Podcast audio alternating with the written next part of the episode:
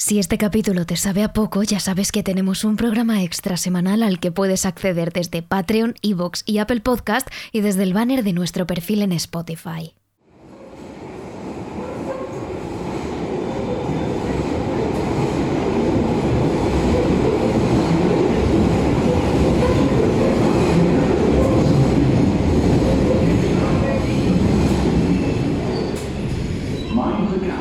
El metro de Londres esconde mucho más que vías de tren, estaciones abarrotadas de personas camino al trabajo o a sus quehaceres diarios, y personal del metro que se encarga de mantener este medio de transporte tan utilizado a día de hoy.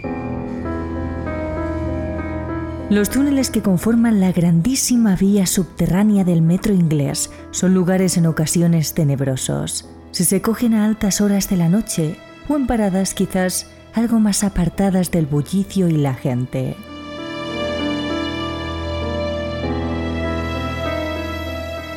Es en esos momentos cuando uno se pone a observar detenidamente esas estaciones con una luz fría, lúgubre, esos muros de hormigón que se extienden kilómetros y kilómetros por lo más profundo de los túneles. Las paredes de baldosas, en su mayoría blancas, que muchas veces debido al tiempo ya están de un color grisáceo o están rotas y agrietadas.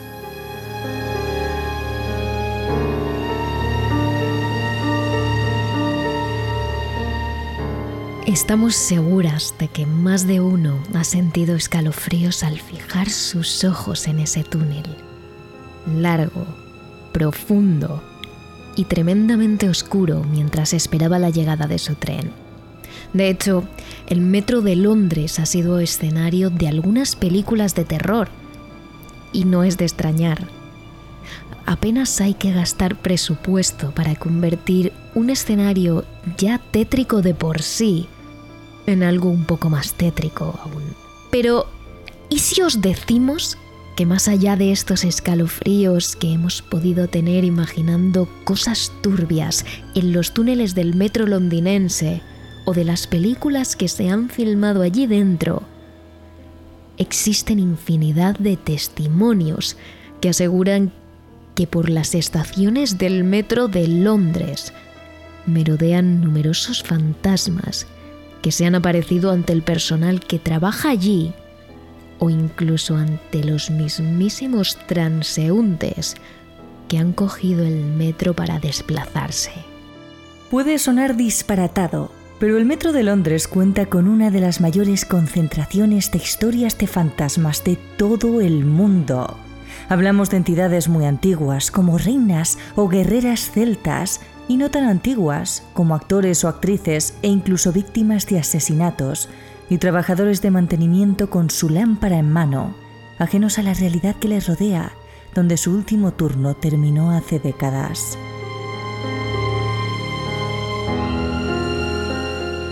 Nos entretenemos más. Este capítulo puede alargarse mucho porque hay mucha información al respecto. De hecho, no descartamos una segunda parte si vemos que os gusta y os apetece escuchar más. Dicho esto, empezamos. Terrores Nocturnos con Emma Entrena y Silvia Ortiz.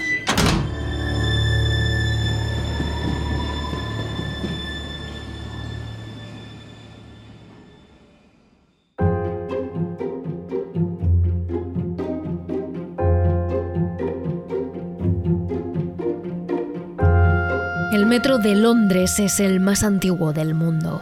El ferrocarril metropolitano, el primer nombre con el que se empezó a conocer a este medio de transporte, fue inaugurado en 1863, momento en el que muchos londinenses pudieron contemplar ese gran tren sumergiéndose en los largos túneles subterráneos, seguido de una gran nube de humo.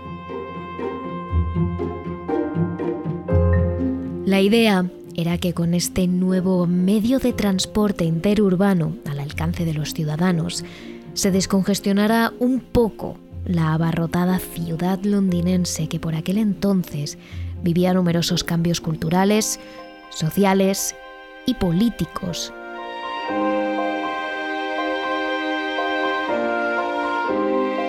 aunque al principio se construyeron paradas sueltas. La primera línea que se inauguró al completo fue la línea central de metro, la más antigua que hay hasta ahora. Estuvo completamente operativa a partir del año 1900, momento en el que numerosas empresas ya empezaron a invertir en este medio de transporte interurbano. Poco después, otras líneas de metro terminaron su construcción y empezaron así a imprimirse los primeros planos de la red de metro de Londres, nada que ver con la infinidad de líneas y estaciones que hay ahora. Desde esos años hasta ahora ha habido tiempo suficiente para que se den todo tipo de situaciones dentro de esos vagones, incluidas muertes traumáticas, suicidios y accidentes que a día de hoy continúan recorriendo las vías del metro. Sin olvidar a los numerosos trabajadores que perdieron la vida durante la construcción de este medio de transporte, obligados a trabajar en la oscuridad, arriesgándose a posibles hundimientos o ríos subterráneos, además de gases mortales que hicieron que sus almas quedaran ancladas a estos oscuros túneles. Sumado a esto, tampoco podemos pasar por alto que durante las excavaciones de estos túneles, la empresa encargada de construir las vías de tren se topó con antiguos cementerios, con siglos de historia, criptas o fosos lugares donde numerosas almas descansaban y que ahora son atravesados por cientos y cientos de trenes a diario. Todos estos acontecimientos han dejado huella. Tanto es así que en 2009 salió el primer libro de avistamientos de fantasmas y experiencias paranormales en el metro de Londres, llamado Haunted London Underground.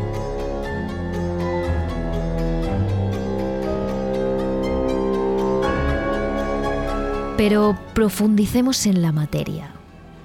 Una de las estaciones más encantadas por excelencia y quizás una de las primeras donde se empezaron a registrar numerosas experiencias paranormales es la que tiene que ver con el Museo Británico. Al parecer, esta estación de metro que se construyó bajo el subsuelo de este museo estuvo abierta al público no mucho tiempo. Se inauguró en el año 1900 y poco después, en 1993, cerró porque a pocos metros de esta se creó otra estación más moderna y accesible, la estación de Holborn. Sin embargo, esos 33 años en activo fueron suficientes para que a día de hoy esa parada se siga calificando como una de las más encantadas. Según cuenta la leyenda, por estos túneles merodea el fantasma de una mujer expuesta en el museo. Se trata de una persona perteneciente al antiguo Egipto. Algunos hablan de ella como la sacerdotisa, otros como una princesa. Al parecer, la momia de esta mujer, que llegó a servir al mismísimo dios egipcio Amen-Ra, se paseaba por la estación con un precioso tocado y un taparrabos como única prenda. Las experiencias paranormales tienen que ver con ella. Dicen que durante las últimas horas en las que el metro permanece abierto, pero ya hay mucha menos gente, la mujer aparece de entre las sombras y se coloca justo al lado de su siguiente víctima. Extrañados, los ciudadanos se quedan mirando sus prendas y su vestimenta, perplejos, sin entender cómo ha aparecido a su lado una persona que parece de otra época.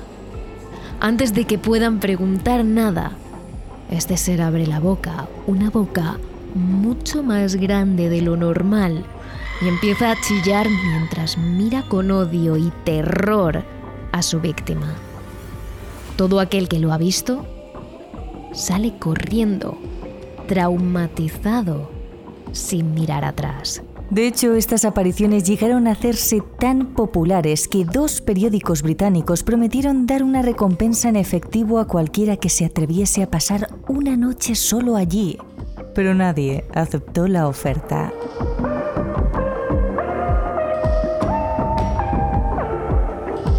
Hay quienes dicen que la leyenda de la aparición de este peculiar fantasma se creó a raíz de un thriller de comedia llamado Bulldog Jack, una película donde hay un pasadizo secreto que conecta la estación de metro con el Museo Británico, donde aparece un sarcófago egipcio. Pero este film no se estrenó hasta el año 1935 y recordemos que la estación de metro cerró antes, en 1933. Es decir, las experiencias paranormales se dieron antes de que se estrenase la propia película.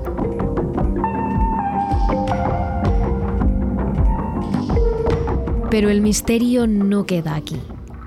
La noche que se estrenó esta película, dos mujeres desaparecieron mientras caminaban por la estación de Holborn, aquella que se construyó en lugar de la estación del Museo Británico.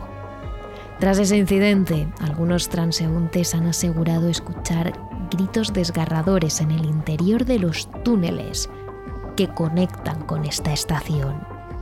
Al día siguiente, tras la desaparición de estas jóvenes, se encontraron marcas de arañazos en las paredes de piedra de Holborn. Y estas dos personas jamás fueron encontradas.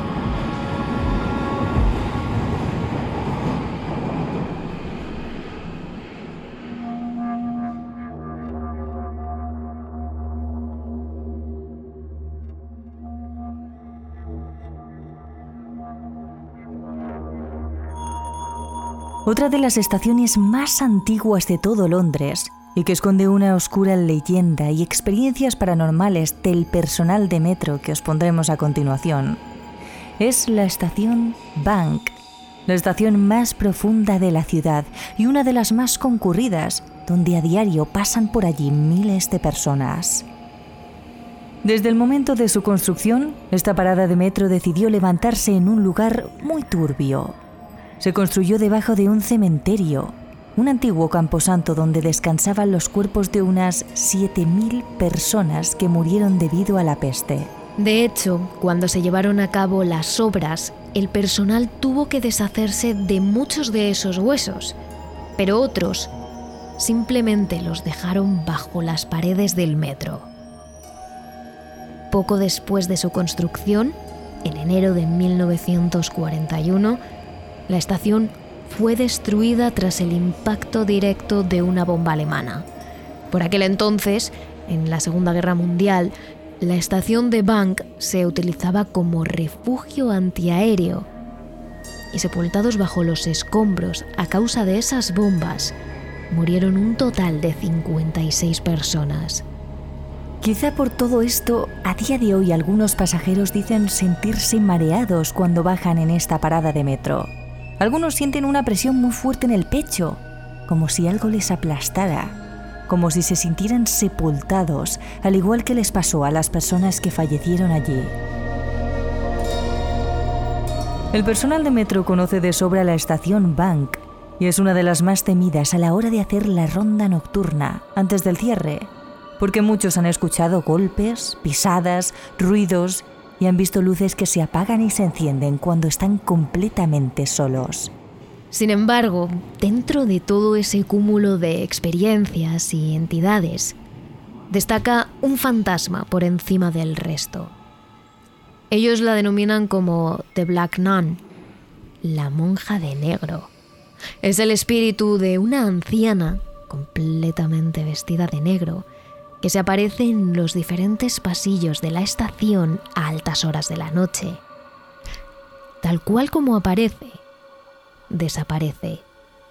En cuanto el personal se acerca para avisar a la anciana de que el metro ha cerrado o para preguntar qué hace allí a esas horas, esta figura se evapora en el aire.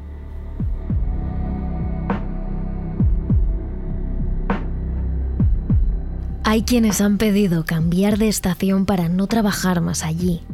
Hablamos de guardias de seguridad preparados para todo tipo de situaciones, personas completamente escépticas a las que los fantasmas les generan risa porque piensa que son chorradas, mentiras inventadas por el hombre. Hasta el momento en el que se topan de frente con uno de ellos. I noted Noté lo que parecía ser una anciana de pie en el inmenso pasillo, en Dagel Jantion. Así que cogí un walkie-talkie para estar en contacto con mi compañero y me adentré en la estación. Mientras bajaba y llegaba al punto donde estaba ella, la mujer miró hacia arriba. Me miró y giró la cabeza hacia el otro lado y empezó a caminar. Se empezó a alejar y de hecho corrí hacia ella a través del pasillo. Cuando llegué a la esquina, ella había desaparecido. Pensé que era muy raro. Había ido mucho más rápido que ella. Seguí bajando las escaleras y las dos puertas que había tras el pasillo seguían cerradas con llave. Había ido mucho más rápido que ella. No creo en fantasmas ni espíritus o cualquier cosa de ese tipo, así que no iba a aceptar que algo tan terrorífico como eso me acababa de pasar.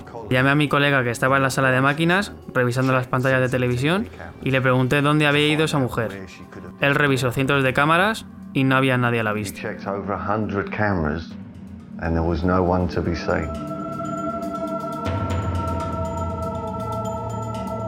Lo que acabáis de escuchar es la experiencia de Cliff Archibald, uno de los trabajadores de metro que tuvo a las 2 de la madrugada en la estación Bank y contó posteriormente en un documental británico llamado Ghost on the Underground, Fantasmas en el Metro. Además de ser una de las más antiguas y más profundas, como os hemos comentado, se trata de una de las estaciones más concurridas porque allí confluyen seis líneas de metro distintas, lo que hace que tenga unos pasillos muy largos e interminables. Fue en uno de ellos donde se topó con aquella anciana, el espíritu de la monja de negro cuya historia merece la pena contar. Nos remontamos a la Inglaterra de 1811 cuando el metro de Londres no era ni siquiera un proyecto. En el mismo punto donde años después estaría la estación de metro de Bank, estaba ubicado el Banco de Inglaterra, donde trabajaba Philip, el hermano de Sarah Whitehead, nuestra protagonista.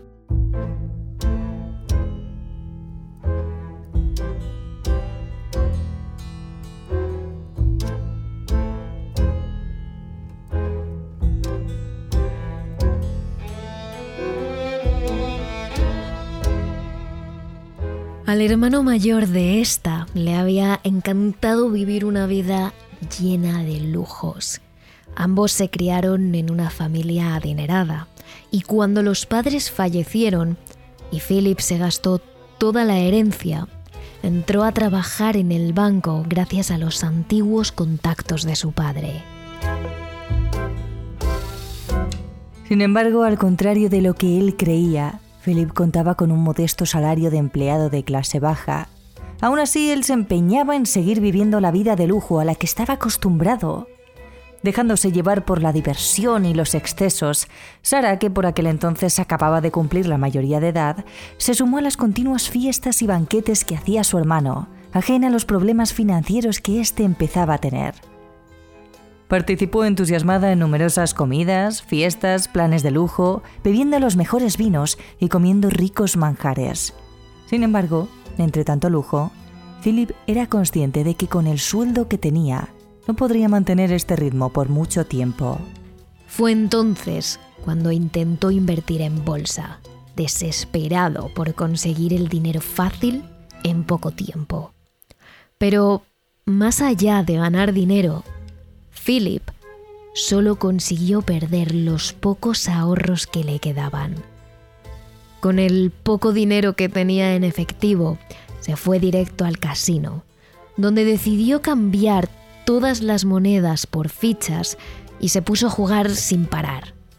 Hizo apuestas muy arriesgadas, dejándose llevar por la desesperación, y eso solo le llevó al fracaso.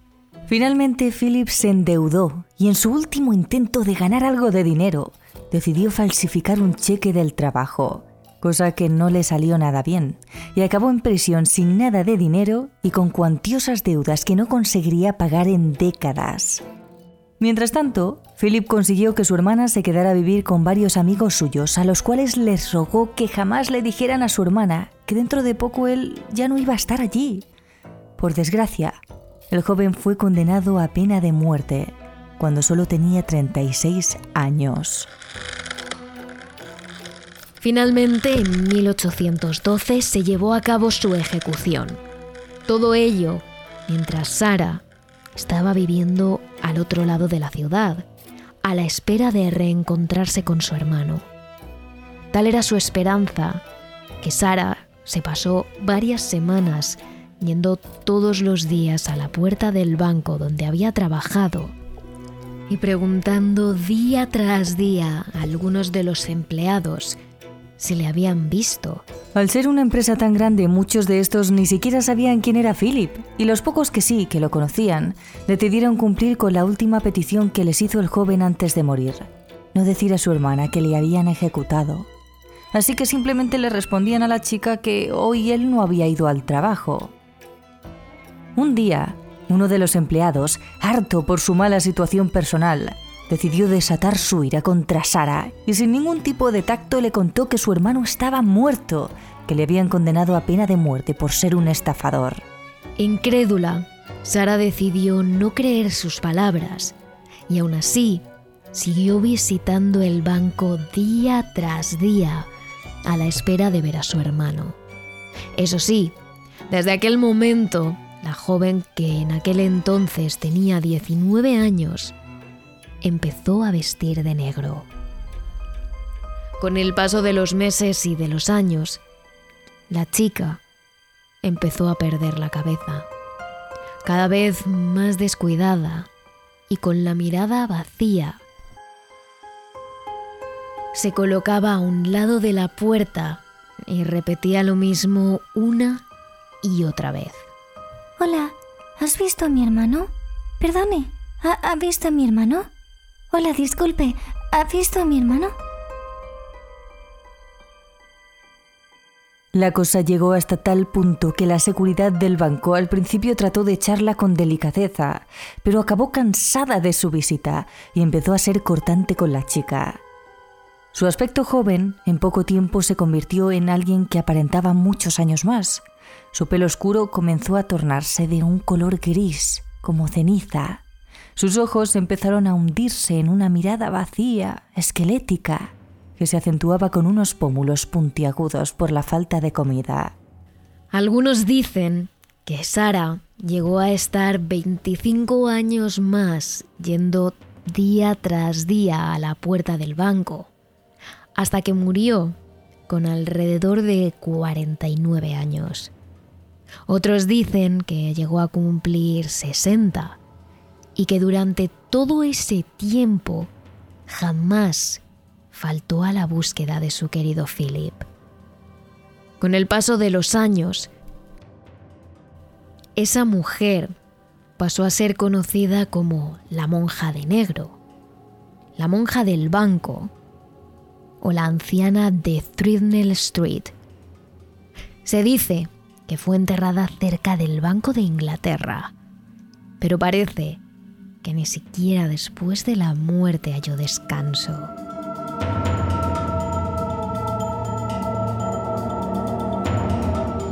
Es a partir de entonces cuando tiempo después, con la construcción del metro bajo el Banco de Inglaterra, no tardaron mucho en salir testimonios de varias personas que decían haberse encontrado con una anciana que parece perdida, vestida de negro, caminando por los pasillos de la estación. Otros, como el trabajador de seguridad que hemos escuchado, Cliff Archibald, que se topó de frente con ella, ni siquiera conocían esta historia antes de ver con sus propios ojos al espíritu de la mismísima Sarah Whitehead, la monja de negro.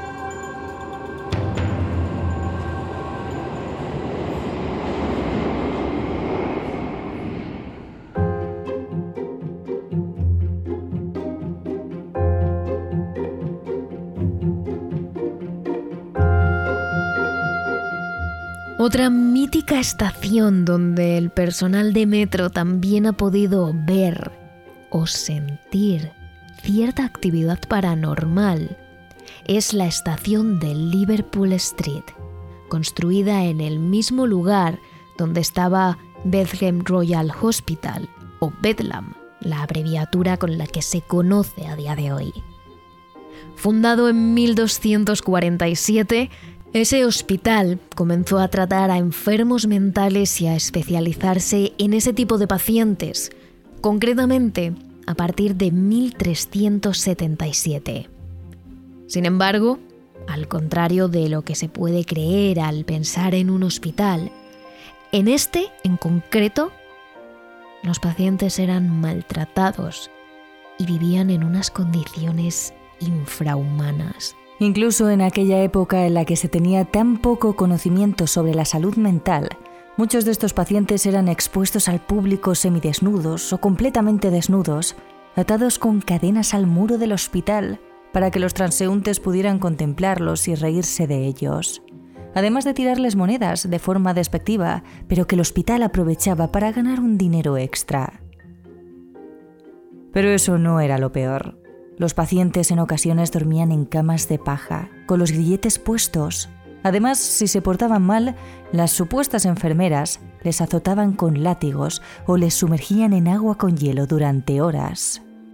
Muchos años después, bajo ese mismo suelo, se construyó la estación de metro de Liverpool Street, que se inauguró el 2 de febrero de 1874.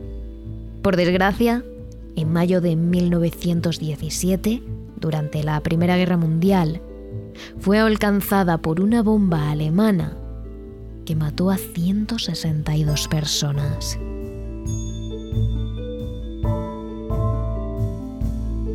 Quizás estos terribles incidentes han hecho que la estación de Liverpool Street se coloque sin duda en la primera posición como una de las más paranormales de todo Londres. De hecho, en esta ocasión, en lugar de haber más experiencias de ciudadanos y pasajeros que quizás han visto o experimentado algo, existen numerosas declaraciones del personal de la línea que a altas horas de la mañana ve o escucha cosas paranormales.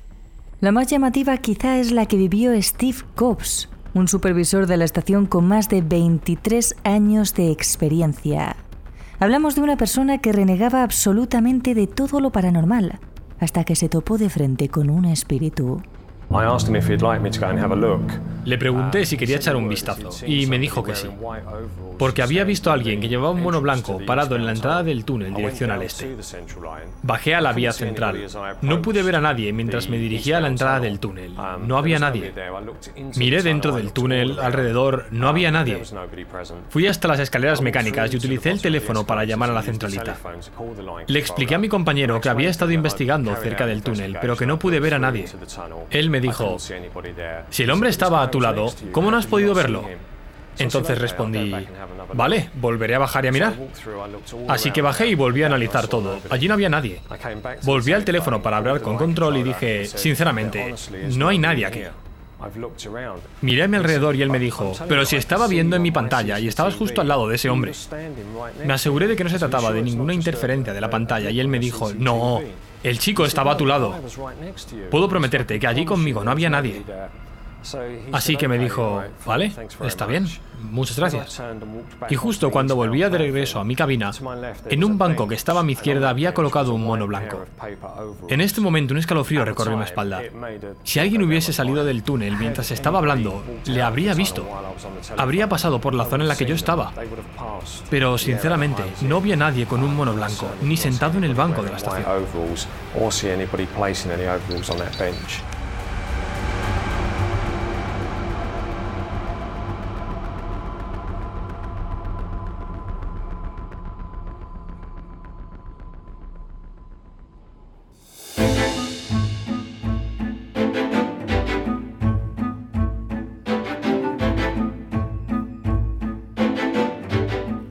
Entre la Universidad de Londres y el museo del famoso escritor británico Charles Dickens, justo en el límite de la City de Londres, se encuentra la estación de metro de Farringdon, una construcción relativamente moderna, con techos altos, cristales que permiten el paso de la luz natural, escaleras mecánicas.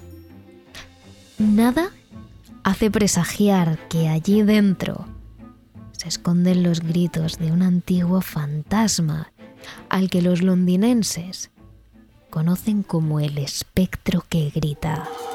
Sin embargo, lo que no saben es que ese espectro tiene nombre y apellidos, que no ha podido cruzar al otro lado porque sufrió una muerte terrible y violenta, y que cuando falleció, justo debajo de la estación de metro de Farendong, no tenía más que 13 años. Es por eso que cualquiera que tome el metro en las últimas horas de la noche, cuando los andenes se quedan vacíos y el único ruido que hay es el que hacen las luces al vibrar, puede escuchar los gritos horrorizados de una niña pequeña que provienen de lo más profundo de los túneles. Son los gritos de ese espectro, aunque en algún momento de la historia fue conocida tan solo como Anne Naylor. Antes de que se construyera el metro de Farringdon, cuando Londres no era ni remotamente tan grande como la conocemos, el distrito de Farringdon no era más que una zona humilde y de mala reputación. Estamos en el año 1758 y era un lugar en el que la gente sobrevivía como podía, a base de trabajo honrado en unas ocasiones, con el comercio en otras y en algunos casos más a base de robos, estafas, prostitución o explotación de menores. En ese mundo duro y cruel vivía Anne Naylor, de tan solo 13 años. Ella, para poder sobrevivir y tener algo de comida que llevarse a la boca, entró como aprendiz en el taller de Sarah Metzger y su hija mayor, Sally Metzger. Ellas tenían una sombrerería y mercería, en la que arreglaban y confeccionaban prendas, y tenían un taller en el que había varias niñas menores trabajando como aprendices. La mayoría de las pequeñas vivían en el propio taller, unas veces porque eran huérfanas y otras porque así les quitaban una boca que alimentar a sus padres que eran extremadamente pobres. Pero Sarah Metzger nunca trató bien a sus aprendices. Las daba la comida y el agua justas para sobrevivir. No les prestaba atención médica cuando se ponían enfermas o cuando se hacían daño con algún material del taller. Las obligaba a trabajar y limpiar sin descanso. E incluso tenían que dormir unas muy pegadas a otras, porque apenas había camas en la pequeña habitación. Aunque parezca mentira, Sally Medyard había sufrido exactamente el mismo trato por parte de su madre. Quizás por eso, por aprender de su ejemplo, nunca se apiadó de estas niñas y las maltrató exactamente igual o más que su propia madre. Pero a Anne Naylor la tenían una manía especial.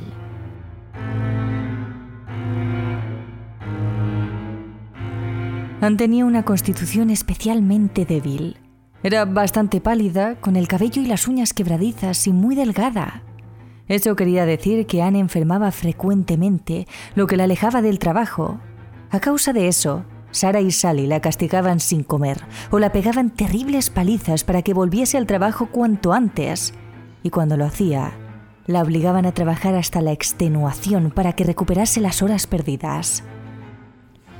Por supuesto, no le prestaban ninguna atención médica. De hecho, está registrado en los documentos médicos de la época que tuvieron que extirparle un dedo a Anne porque días antes habría sufrido un absceso que nadie curó. Con un dedo menos en sus manos y muchas palizas a sus espaldas, Anne intentó escapar. Y eso la llevó a la muerte.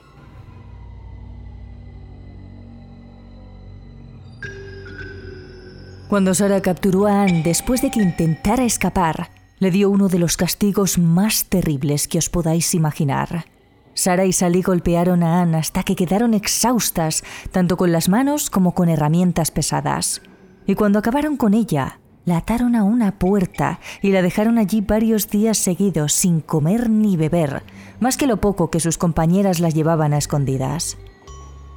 Hasta que en una de esas visitas, otra de las aprendices se dio cuenta de que Anne ya no respiraba. Yacía muerta, atada a esa puerta, ensangrentada, amoratada e hinchada. y cuando Sara y Sally se enteraron, intentaron deshacerse del cadáver. Sally golpeó la cara de Anne con un tacón para evitar que alguien la reconociera. Después, las Medyard intentaron esconder el cadáver en su ático.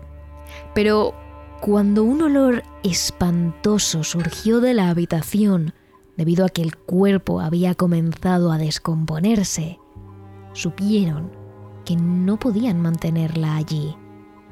Entonces intentaron deshacerse del cadáver de Anne, cortándolo y quemándolo en el fuego.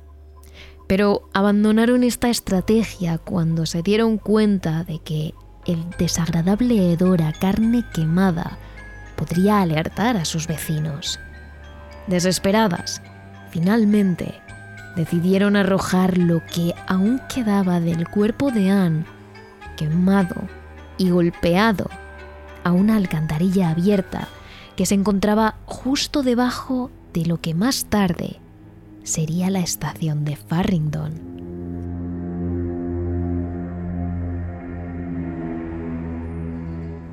Sin embargo, cometer el crimen perfecto es realmente difícil. Y no mucho tiempo después, un vigilante de la zona descubrió los restos de Anne en esa alcantarilla. Y al ver que el cuerpo tenía evidentes signos de violencia, se abrió una investigación.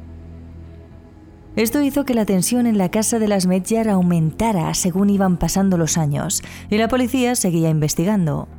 Sara se volvió más abusiva hacia su hija. La maltrataba tanto o más que las aprendices que vivían con ellas. Tanto que Sally decidió irse a vivir con un hombre llamado Richard Rooker, que le había ofrecido empleo simplemente para alejarse de los malos tratos de su madre.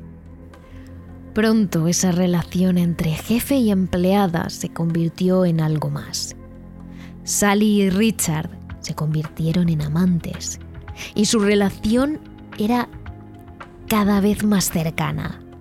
Eso hacía que Sara no los dejara en paz y los acosara constantemente para evitar que Sally le contara algo a su amante sobre el asesinato. Irónicamente, fue una de estas discusiones entre madre e hija lo que levantó la liebre. Rooker escuchó cómo Sally y su madre hablaban del tema entre gritos y no pudo más que preguntarle a su amante qué era lo que estaba pasando.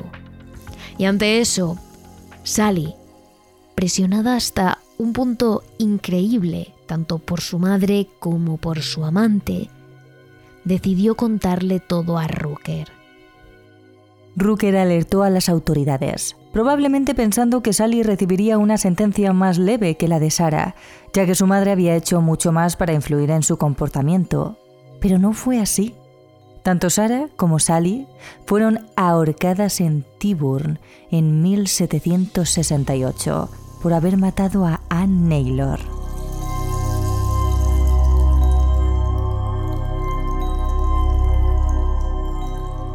Pero pese a que las criminales recibieron su castigo, el fantasma de Anne Naylor no pudo encontrar su camino al más allá, debido a que su muerte había sido violenta e injusta, y a que cuando falleció tenía tan solo 13 años, le quedaban muchas cosas por hacer.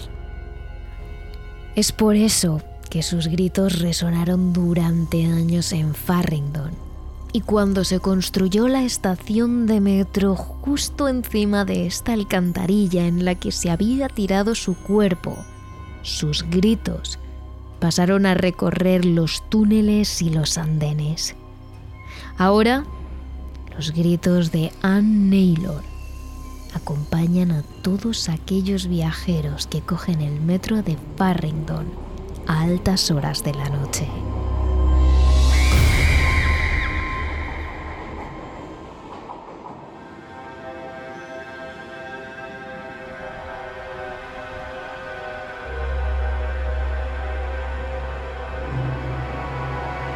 Como casi todos los lugares que han tenido un pasado trágico, el Metro de Londres tiene una increíble colección de fantasmas que acompañan a los millones de pasajeros que utilizan este medio de transporte cada día. Además de todas las que os hemos mencionado ya, hay otra estación que pone los pelos de punta no solo a los pasajeros, sino a todos los trabajadores que deben cumplir su turno allí. Os hablamos de la estación de Bethnal Green, en la que los llantos y los gritos de las 217 personas que murieron allí durante un bombardeo alemán en la Segunda Guerra Mundial recorren cada rincón a un volumen tan alto que los trabajadores ni siquiera pueden soportarlo.